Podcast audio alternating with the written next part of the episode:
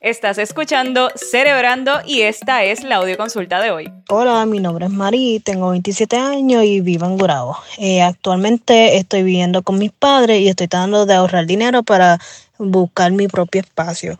Pero eh, mientras tanto todavía no están entendiendo que pues a pesar que vivo con ellos sí soy un adulto y tengo derecho a autodecisión y ser mi, mi propia persona. Eh, no ha sido muy fácil y ha habido unos momentos donde ha sido unas pelas bien intensas. Eh, la pregunta es, ¿qué puedo hacer para tratar de, de lidiar mientras tanto viviendo con ellos en lo que me puedo ir? Saludos, bienvenidos a este nuevo episodio de Cerebrando por aquí, Perla Alessandra junto a Jennifer Wiskovich y hoy tenemos como invitado al doctor Javier Méndez, psicólogo consejero, y vamos a estar hablando de este audio que nos envía Mari vecina de Gurabo que tiene 27 años y nos habla de unas peleas constantes con sus familiares a raíz de que ella por el momento no puede tener un hogar y debe vivir, ¿verdad?, con sus padres y siente que ha perdido su independencia, que la relación, este vínculo se ha roto de alguna forma. Y yo creo que es bien importante este tema particularmente porque hay muchos jóvenes en casa que a lo mejor están teniendo estos males, malos entendidos con sus familiares. Definitivamente nadie quiere vivir así en un techo en el cual todos los días haya pelea. Y también porque es un tema que puede llevar a muchos jóvenes a pensar la sobreprotección. Esto me pasa por esto y esto, económicamente, mis papás son demasiado sobreprotectores. Javier, por tu, es, ¿verdad? Por tu especialidad, lo que ves a diario, cómo la sobreprotección podría, ¿verdad?, tener una repercusión en la salud emocional de los jóvenes que a lo mejor viven en casa todavía con sus papás, ya tienen un trabajo, pero no logran conseguir ese techo que quieren, ese hogar que tanto anhelan.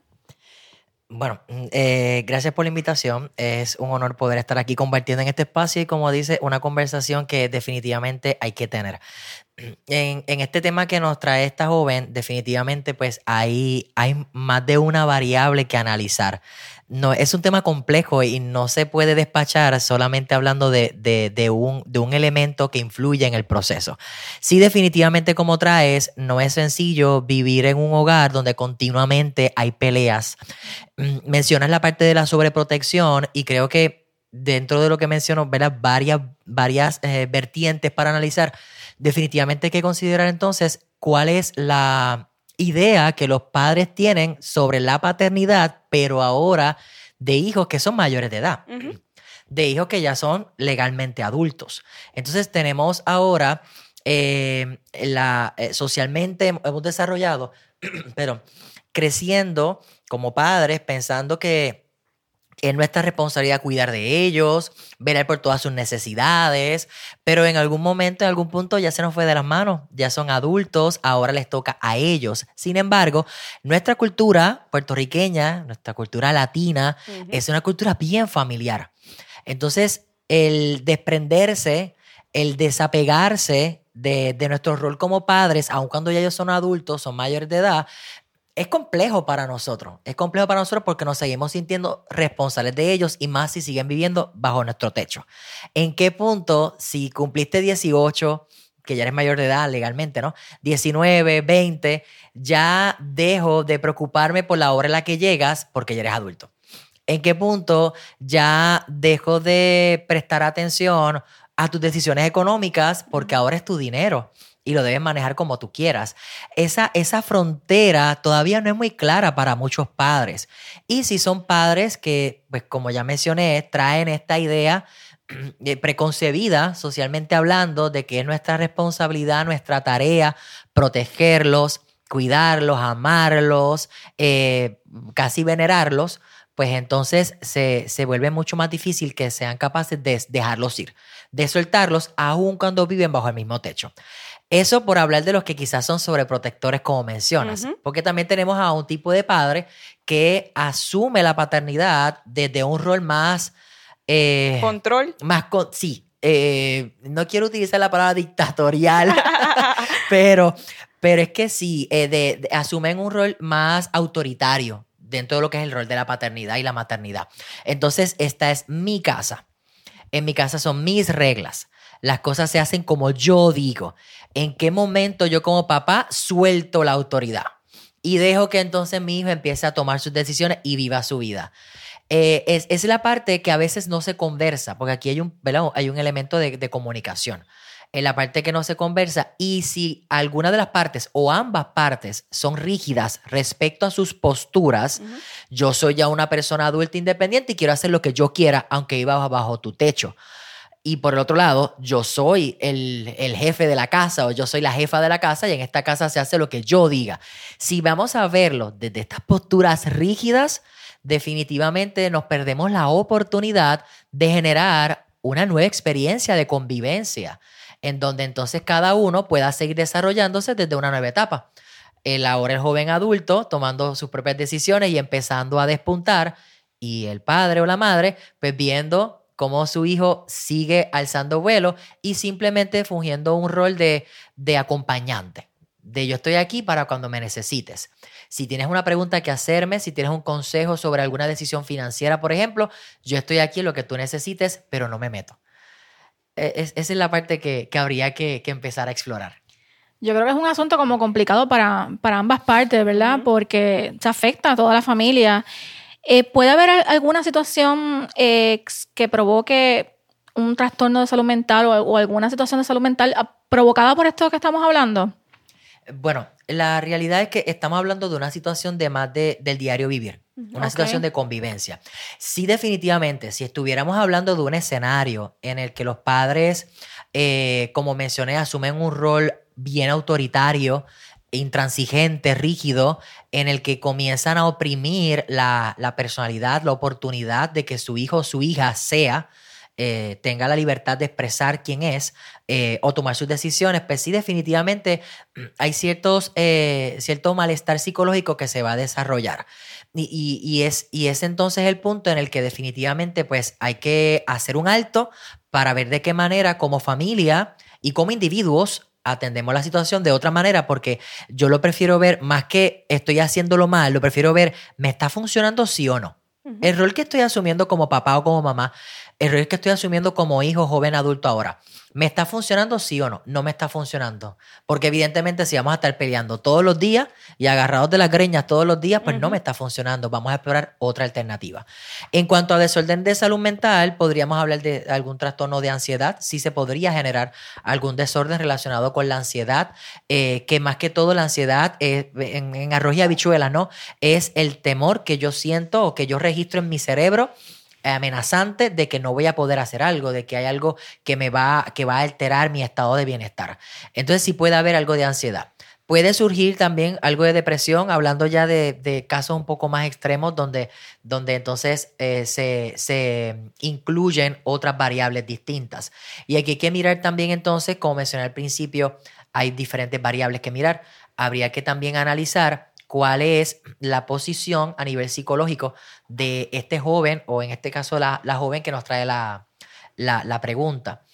Y es que decimos en psicología que existe una, una lucha entre el yo ideal y el yo real. Mm. Eso es súper interesante, porque mientras más distancia haya entre el yo real, es decir, quién soy hoy, la persona que soy hoy, lo que tengo hoy, soy un joven adulto que no ha podido tener su independencia, uh, vamos a decir, de techo.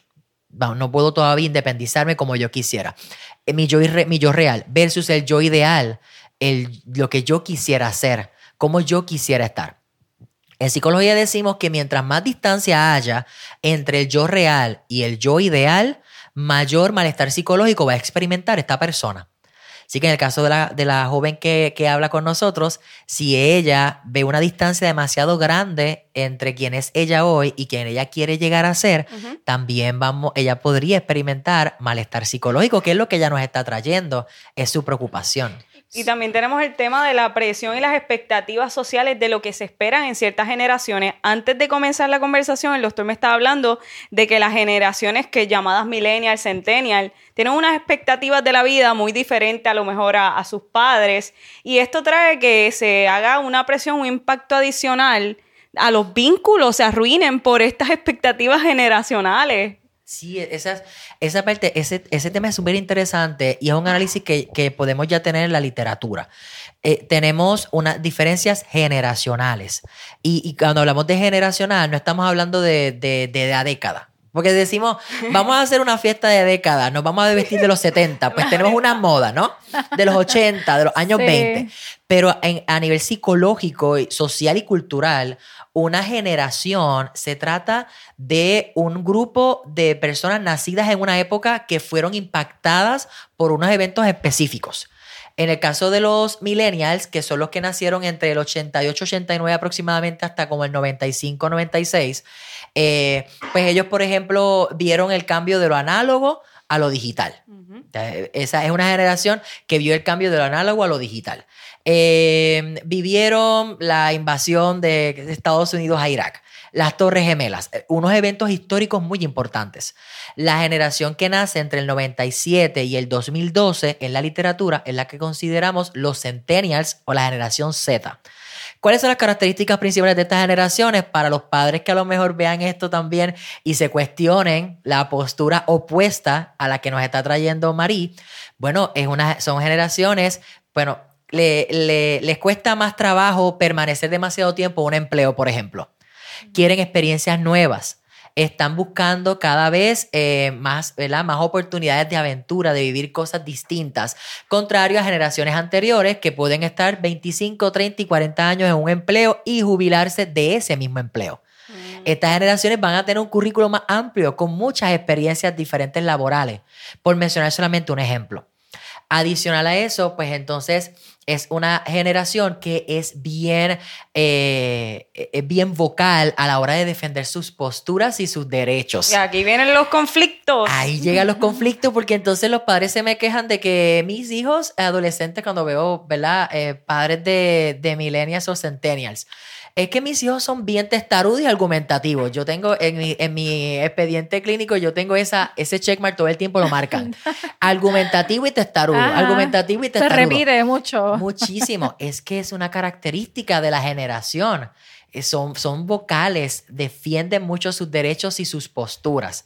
Pues, ¿qué tenemos entonces? Un joven adulto que quiere dejar saber quién es, qué le interesa, qué, le gustaría vivir, qué decisiones quisiera tomar, y a un padre que le dice y le cuestiona, otra vez vas a cambiar de trabajo, y, otra vez vas a hacer tal cosa, y, va... Uh, cuando el, cuando el adolescente joven, exactamente. Cuando entonces esta persona lo único que está buscando es es manifestar las características naturales de la generación a la que pertenece. Entonces, esos choques generacionales van a llegar y van a sacar chispa. Van a sacar chispa, que es lo que nos está trayendo Mari van a sacar chispa y van a, tenerlos en conflicto constante.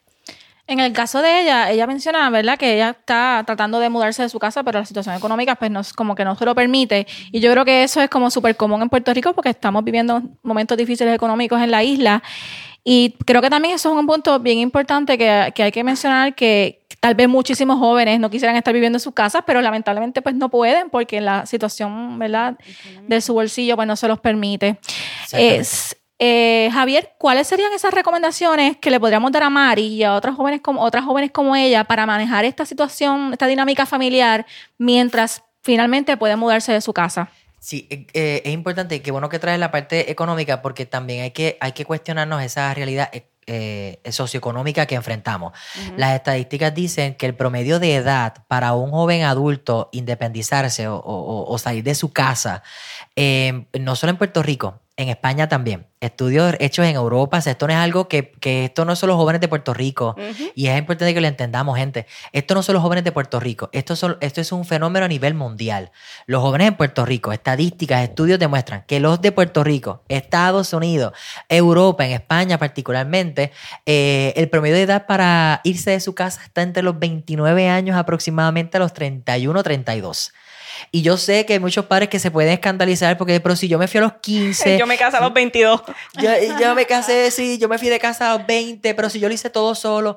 Claro, pero es que la situación económica no es la misma. Lo que costaba una casa en los 70 comparado con el salario anual no es lo mismo en comparación al salario anual que tenemos aquí promedio y lo que cuesta una casa en, una casa promedio. Ah, ¿verdad? Entonces es una realidad económica que también hay que considerar.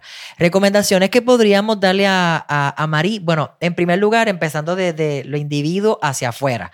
Es importante que ella pueda hacer una introspección sobre ese yo ideal y yo real que me cuál, dónde ella se visualiza, dónde ella se ubica con relación a, a, lo que es para ella la independencia. Porque una cosa es decir, yo quiero ser independiente viviendo en una zona exclusiva de Puerto Rico, teniendo un carro último modelo, pudiendo viajar, pudiendo viajar dos y tres veces al año que se requiere mucho dinero para eso, versus decir, yo estoy conforme con un apartamentito de un cuarto, que es para ti independizarte y establecerse metas que sean reales, que sean medibles, que sean alcanzables. Esa parte es muy importante. Y en cuanto a la familia, eh, ya saliendo un poquito del interior, en cuanto a la familia, el poder mirar cómo podemos establecer como familia líneas de comunicación que sean abiertas, pero que también sean respetuosas cuando nos referimos a la otra persona, considerando también los intereses y el bienestar de la otra persona con la que estoy conversando. Claro, sabemos Jennifer que la comunicación es la base de todo, pero Javier, ¿cómo entonces a lo mejor por este choque generacional yo me siento con mami y papi y les digo, miren, esto me está afectando emocionalmente, esto está arruinando nuestro vínculo como familia? ¿Cómo se hace ese primer, esa primera dinámica? Sí, es, esa es la clave en ese tipo de conversación, porque siempre hablamos de la comunicación es la clave de todo. La comunicación es la clave de todo, pero vamos a ser específicos. Es una comunicación con escucha activa. ¿Y qué es la escucha activa? A veces nosotros nos sentamos a discutir un tema en pareja, con la familia. Voy a comentarle a mis papás la incomodidad que me genera esta situación. Entonces voy contándole a mis papás y mis papás me están escuchando, pero realmente lo que están haciendo es, dale, termina de decir que después voy yo. Termina de decir que después voy yo. Y mis papás me están entregando sus argumentos y yo estoy escuchando, pero realmente estoy... Eh, pensando cuáles son los argumentos con los que me voy a defender cuando termine de hablar. Eso no es escuchar. Yo realmente no estoy prestándole atención a los argumentos, a las posiciones. Así que primero escucha activa. Déjame sentarme y yo te voy a pedir, por favor, que sin interrumpirme me escuches durante estos minutos que te quiero hablar y que mientras me escuchas, hay que ser claros, mientras me escuchas, te pido por favor que no pienses en cómo defenderte, porque no te quiero atacar, solo quiero expresar cómo me siento. Y de ahí a lo segundo, esa conversación para que sea saludable, debe ser una comunicación que se da desde mi posición, no desde el ataque eh, ofensivo. Yo no vengo aquí a sentarme a decirte todo lo que tú haces que a mí me hiere, a mí me molesta. Yo vengo aquí a compartirte cómo me siento yo con la situación, cómo yo quisiera que fuera la situación diferente. Y por supuesto, por último, debe en esa comunicación también haber alternativas. Porque si yo solamente vengo a expresar cómo me siento, pues lo que estoy haciendo es quejarme y nada más. Yo quiero, o expresarme y nada más. Yo quiero en esta conversación compartirte también qué alternativas yo ofrezco, qué alternativas yo propongo para que la dinámica pueda mejorar, sea un poquito diferente. Y yo creo que con, esa, con ese giro que le damos a esta fórmula mágica que creemos que es la comunicación, eh, con, esa, con esta fórmula o con estos, eh, con estos detalles, podemos mejorar mucho la línea de comunicación para que genuinamente sea abierta y obviamente más efectiva. Quiero pasar en este momento a agradecer a nuestros auspiciadores. Este podcast es traído a ustedes en parte gracias al apoyo de FHC First Health Care. FHC cree que la recuperación es posible y quiere ayudarte a lograrla. Conoce sus servicios en fhcsaludmental.com. También queremos agradecer a Caficultura, donde mejor se toma café en el viejo San Juan. Javier, ¿cuán común son este tipo de situaciones entre los jóvenes? ¿Y cuáles son esas quejas, esas principales quejas que reciben terapia de los jóvenes, ¿verdad? Y situaciones que tienen con sus papás? Pues mira, eh, la realidad es que la preocupación que nos trae María es la preocupación de muchos jóvenes. Eh, tengo la oportunidad de, interactuar con jóvenes, eh, adolescentes y jóvenes adultos en diferentes escenarios, terapéuticos, pero también en el académico como profesor. Y sí, hay muchos jóvenes que traen la preocupación de cuán reprimidos quizás se sienten ya siendo mayores de edad por sus padres cuando les, les siguen imponiendo normas que probablemente apelan más al deseo del padre sostener una autoridad que a la de cuidarlos o protegerlos realmente. Entonces, sí, es una preocupación bastante, bastante frecuente que invita a la reflexión y a que este tipo de foros y este tipo de conversaciones se sigan teniendo, porque al final, no lo hablamos, se convierte en un pulseo eterno en quién tiene más fuerza. Si yo como el papá, que es el dueño de la casa, el que manda, o tú como el adolescente, que ahora eres adulto, realmente un joven adulto, que vas a hacer todo lo que esté en tu poder para demostrarme que ahora tú eres una persona independiente y que vas a hacer las cosas como tú quieras. Pela, vamos a pasar a la sección final del podcast. Las herramientas en pocas palabras. Javier, cuatro consejos prácticos para Mari y para otras, otros jóvenes que estén pasando por una situación similar a la de ella. Número uno. Número uno, evaluar cuáles son sus definiciones de lo que es realmente independencia, independencia perdón, y, y cuán real es esa definición. Dos. La número dos, establecer metas que sean reales, alcanzables y que sean medibles. Tres.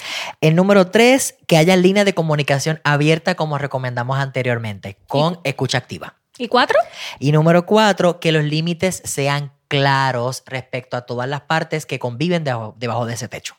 Perfecto. Excelente conversación y bueno, hemos llegado a la parte final. Recuerda que tú eres lo más importante de este podcast y queremos escucharte, queremos saber tus dudas, tus miedos, tus preocupaciones. Envíanos un audio de 30 segunditos contándonos qué estás viviendo y vamos, te vamos a hacer parte de nuestros episodios. Recuerda también que nos puedes encontrar en nuestras plataformas para podcast, en Spotify, en Apple. Yo dije nuestra como si yo fuera la dueña Spotify, pero en todas las plataformas para podcast y que si también tienes dudas, puedes buscar también en nuestra página web esmental.com.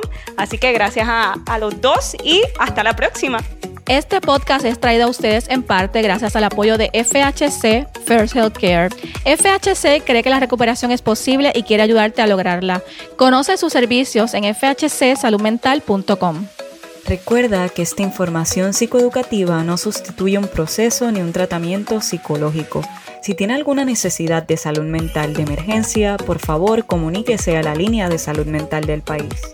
Producido por Jennifer Wiskovich y Perla Alessandra Hernández. Conducido por Jennifer Wiskovich, Perla Alessandra Hernández y el doctor Javier Méndez. Productora ejecutiva Omaya Sosa Pascual. Edición Carlos Berríos Polanco.